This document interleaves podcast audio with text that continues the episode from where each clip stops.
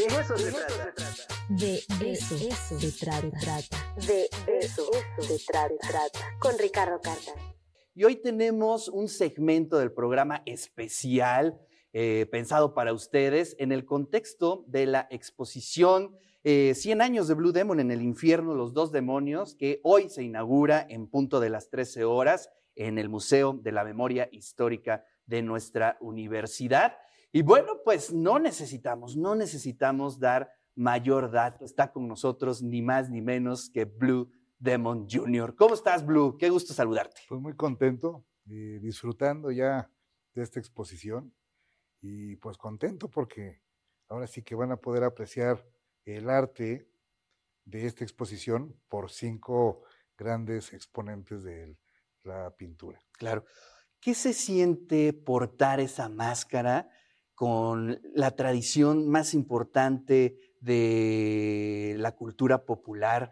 Eh, sales a la calle, yo mismo hace unos minutos cuando te encontré, de Blue, porque es un tema que eh, cala muy hondo en la cultura mexicana y es toda una responsabilidad. Como lo acabas de decir, es una responsabilidad, no es nada sencillo traer la máscara, es eh, portarla, es darle lustre, eh, que se valore también el, la cantidad de esfuerzo que, los seres humanos que hemos portado esta máscara, pues le hemos dado ese, ese bello valor, porque yo creo que realmente el personaje, pues es fantástico, pero la persona, quien lo representaba en el tiempo de mi padre, que ahora que lo represento yo, somos los que les damos vida, pero todo eso recae en la palabra que tú dijiste, responsabilidad.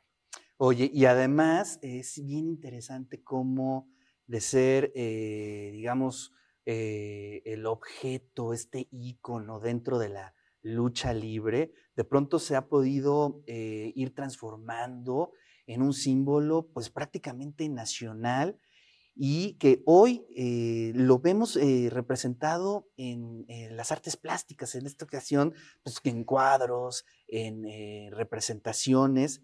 Es una evolución muy interesante. Sí, no sin antes olvidar que primero esto empieza con un trademark o un registro de derecho de autor. Claro. Después Blue Demon se convierte en marca.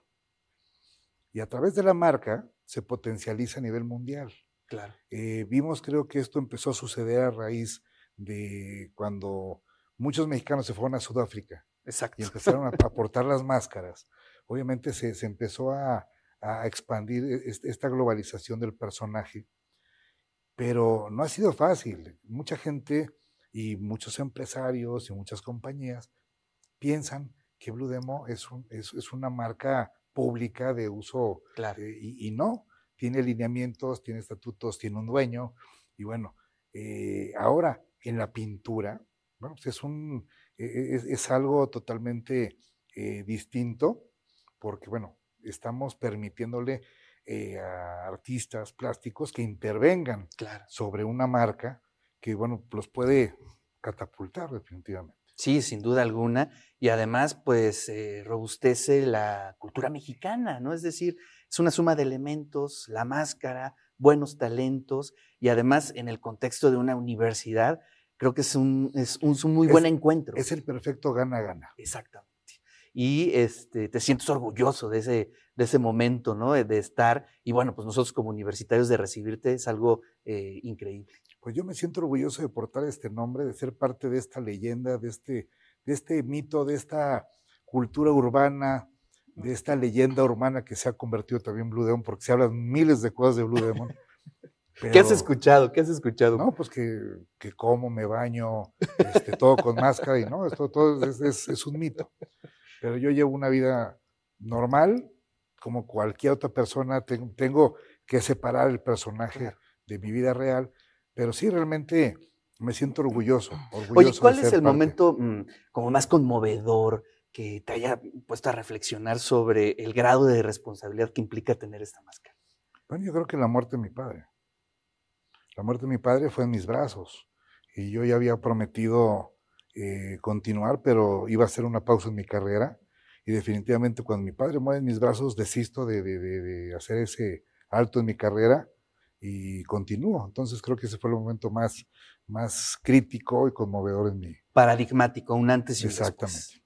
Sí, la verdad es que la muerte de nuestros padres siempre nos deja una huella. Oye, ¿y qué viene próximamente? Es decir, estás ahorita ya en exposiciones, pero como tú bien lo dices, esta marca, este proyecto, ¿hacia dónde quiere ir? Bueno, primeramente yo quiero dar las gracias a, a Mari y a Galería Cero No, porque contrario. fueron los primeros que empezaron a, a voltear a ver al personaje Blue Demon Jr. haciendo pintura. Yo, como lo, siempre lo he dicho, yo era pintor de Bob Ross, el clásico Bob Ross que teníamos antes. Conozco a Manuel de Cisneros, que se convierte en mi mentor, y empiezo a hacer cosas junto con él. Y creo que todavía, yo, yo no me siento todavía un, un artista plástico libre, o sea, tengo todavía limitantes, tengo ciertas cosas, pero no, no por eso dejo de expresarme. Claro.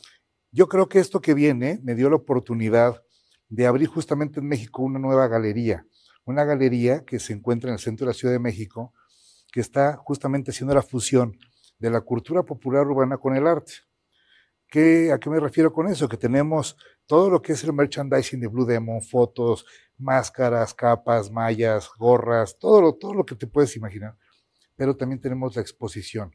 Tenemos un bello mural de cuatro metros, el cual es instagrameable, vas, te tomas la foto y lo subes. Y obra de tres artistas plásticos, incluyéndome por ahí a mí.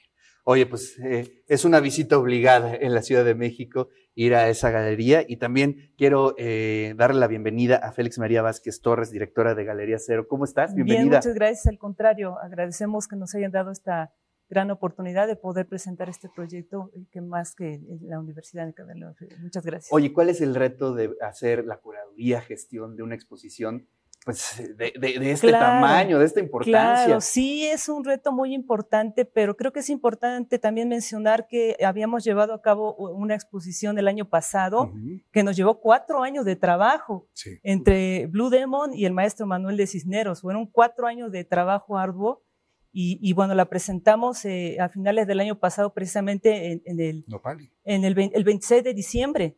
El 26 de diciembre, bueno, que es una fecha inolvidable, ¿verdad? Sí, para Blue Demon, pues para todos los que apreciamos sobre todo y, y somos admiradores de, de- de su padre, ¿no? Y, y llevamos a cabo esa exposición y después, eh, eh, al finalizar en una charla, Blue Demon nos comparte que se acerca este año, bueno, que este año se celebraba el natalicio, el centenario del natalicio de su padre.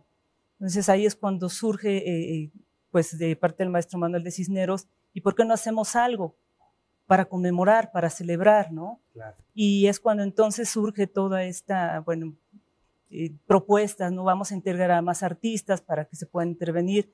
Él nos dice, bueno, máscaras, vamos a que se intervengan Eso unas está máscaras. ¿no? A ver, eh, quiero que me platiques un Claro. poco la curaduría, cómo se da, es decir, cómo se escoge a los artistas que están incluidos y la intervención de las máscaras. Eso, es- Claro, eso hay que sí, platicar. sí. Bueno, eh, en realidad la galería tiene pocos artistas. Sí. La convocatoria se les hace a todos y, y bueno, afortunadamente todos aceptan.